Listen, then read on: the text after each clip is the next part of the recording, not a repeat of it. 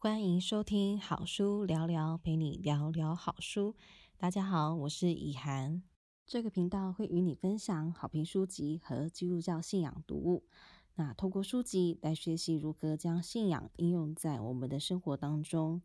期待与你一起成长，为你的生活添加精彩的篇章。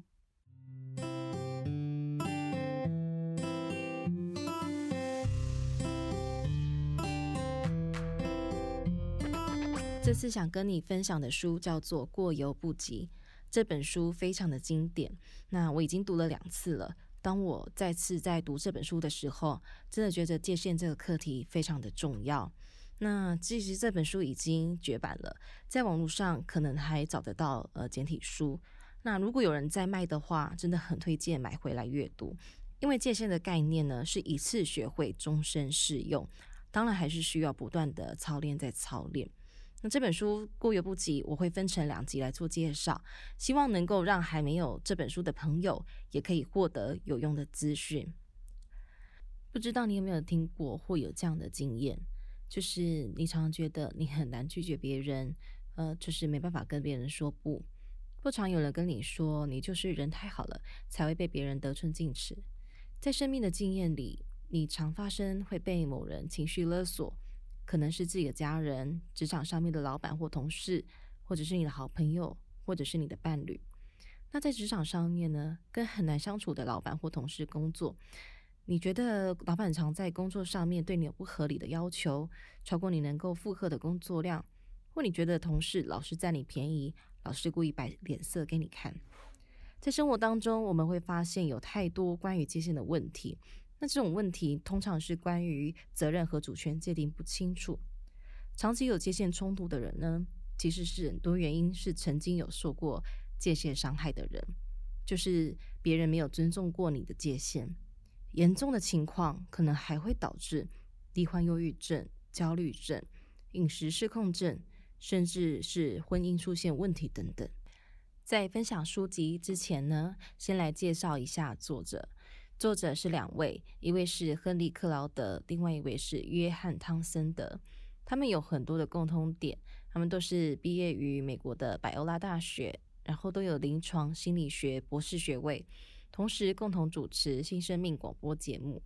那在他们长期投入服侍基督徒的辅导工作里面，也帮助了无数的基督徒找到生活的问题点，并且提供实用的方法。让他们更好的活出自由和精彩的人生。接下来会分为三个部分来跟你分享界限。第一个部分会跟你说明什么是界限，那界限的功用是什么？第二个部分会跟你说明建立界限的时候常出现的三大迷思。第三个会教你如何建立界限。从书名“过犹不及”来解释，“过犹不及”就是做任何事情都要刚刚好，超过或不足都不恰当。那这个概念是什么呢？好比说，我很喜欢吃甜点，特别是柠檬塔。那假如我一天三餐都是柠檬塔，不只是造成身体过度负担，那也会影响我的生活状态。那如果不吃，我就享受不到吃它的喜悦和满足啦。这时候就是需要有界限。我可以选择安排什么时候吃，吃的量又是多少？这个界限呢，就是为自己负责任的部分。那我们知道，我们人生不可能只有对自己负责而已，因为人被造呢是带着关系，所以很多时候也需要对别人负责。什么意思呢？就是让对方负起他自己应该负起的责任，就像是小孩子的作业，父母亲做的是引导的角色，而不是会执行的角色。所以，当小孩子不想写作业的时候，父母亲要做的就是引导、协助和陪伴，而不是直接帮小孩写好作业。所以，界限简简单来说，就是让你知道什么是你要负责的，什么不是你要负责的。那在聊界限的功能之前，先来了解一下界限的特性。界限呢，它的概念有点像皮肤一样，皮肤是人体的最大器官，是很灵活的结构。皮肤最大的作用是防御跟保护，它可以把坏的东西挡在外面，也可以把坏的东西排出去，同时也会把好的东西留住在身体里面，也可以把好的东西吸收进来。所以说，为什么界限会这么重要？是因为它有双向的特性，它不是死板板的画一条线在那里，而是我们可以知道如何灵活运用界限，来帮助我们更有智慧的保护自己，也更懂得抵挡不属于你的东西进来。第二个部分呢，我会跟你介绍建立界限的时候会常出现的三大迷思。第一个，我担心别人会觉得这个是自私的表现。你的内心可能会出现这样的对话：我怎么可以向需要我的人建立界限？我怎么可以不管别人正在面临的情况？所以，当遇到别人需要你帮忙的时候，就算你内心真的很想说不，但你还是会答应别人的请求。我之前常常遇到朋友需要我免费帮忙设计文宣，那假设我今天是没有界限的人，我就算心里面很多 murmur，我还是会照单全收，因为我不想要破坏友谊。但如果我今天是有界限的人，我会先跟他说明我现在的时间能不能帮忙。若是我的手头上面事情很多，实在没有办法凑够帮忙，那么这时候就是需要拒绝对方。如果对方真的只有你可以帮忙，那么你要清楚跟对方说明你可以帮忙的程度。所以说，界限并不是要停止去帮助人，不是要停止爱人，而是当你得到那份自由的时候，你就能够真正的去爱人。为别人贡献己力固然是件美事。但是你需要界限来帮你选择做正确的事。第二个，我担心会伤害到别人。例如，我想在圣诞节的时候跟朋友去聚餐，所以这个礼拜我选择不会回家。但是当我妈妈知道的时候，她可能会很失望。那假设我今天是没有界限的人，我会因为妈妈的反应而觉得我伤害了她。设立界限确实可能会伤到人，但是并不会害到人。大家要知道。这两者是不同的，反而有些事情我们觉得很好，却有可能会害到人。第三个，建立界限的时候会让人觉得有愧疚感。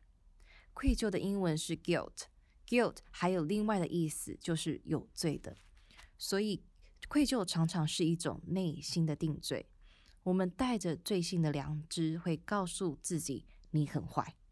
很多时候，我们可能根本没有做错事情，但是因为我们那有罪的良知告诉我们，向别人建立界限，你就是错的，你就是坏的。白话说，就是你觉得拒绝别人或是向别人说不的时候，你常常带着愧疚感，而你会觉得不好意思。因此，愧疚感会让你无法判断什么是正确的选择。从以上的这些说明，你可以知道说，为什么我们常常无法设立界限。很大的原因是出于害怕，因为怕建立界限之后，我会失去爱，我会被排挤，对方会生气，那自己的形象会变差，或者是别人可能会因为我建立界限而受到伤害。这种情况往往会造成让我们无法向别人说不。了解到界限问题的时候，第三个部分就要来聊聊如何设立界限。建立与维持界限是需要花很多的功夫和不断的操练。重要的是，我们要有渴望改变。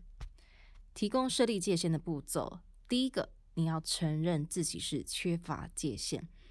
如果是连自己都无法向自己坦诚，别人也很难帮助你。所以，诚实面对自己是获得自由的第一步。第二个，承认自己不想要设立界限的原因是出于害怕。第三个。承认自己是需要帮助的，并且找到一个可以支持你的团体。前面说到，人被创造是带着关系，所以要承认你是需要别人的帮助。只有在良好的关系当中，才可以好好建立健全的界限。所以你会需要一个支持团体，是一个安全而且你可以放心，可以从那里得到力量的。第四个，放手。这个阶段，你可能会经历到以下的情绪表现：会经历否认、讨价还价、生气、伤心，最后是接受。这个过程会持续一段时间，也会让你感到不舒服。所以，你需要找一个智慧的人来帮助你，了解你情绪背后是否来自过去尚未解决的情节，这能帮助你用正确的眼光来透视你的感受和认知。第五个，重建内外架构。在这个重新组织的情况下，你需要将旧的思维给抛弃，把新的思维一步一步的落实。建立界限并非一触可及，而是需要练习、练习再练习。第六个，好好走下去。要记得，你是可以勇敢的，你是可以活出自信的，你是重要的，而且你是宝贵的。最后，跟大家总结一下这集的重点。第一个，界限的意思就是让你知道什么是应该负责的，什么不是你要负责的。也谈到界限的功用，可以让好的进来，让坏的出去。第二个，建立界限的三大迷思。我担心别人会觉得这是自私的表现，我担心会伤害到别人。建立界限的时候，会让我感觉到有愧疚感。第三个，教你如何设立界限。第一个，承认自己是缺乏界限的；再来，承认自己不想设立界限的原因是出于害怕。第三个，承认自己是需要帮助的，并且找到支持你的团体。第四个是放手。第五个是重建内外架构思维。第六个，好好走下去。好啦，这集节目就说到这里，希望对你有帮助。下集我会继续谈到界限的应用跟场景，期待与你下次再见，拜拜。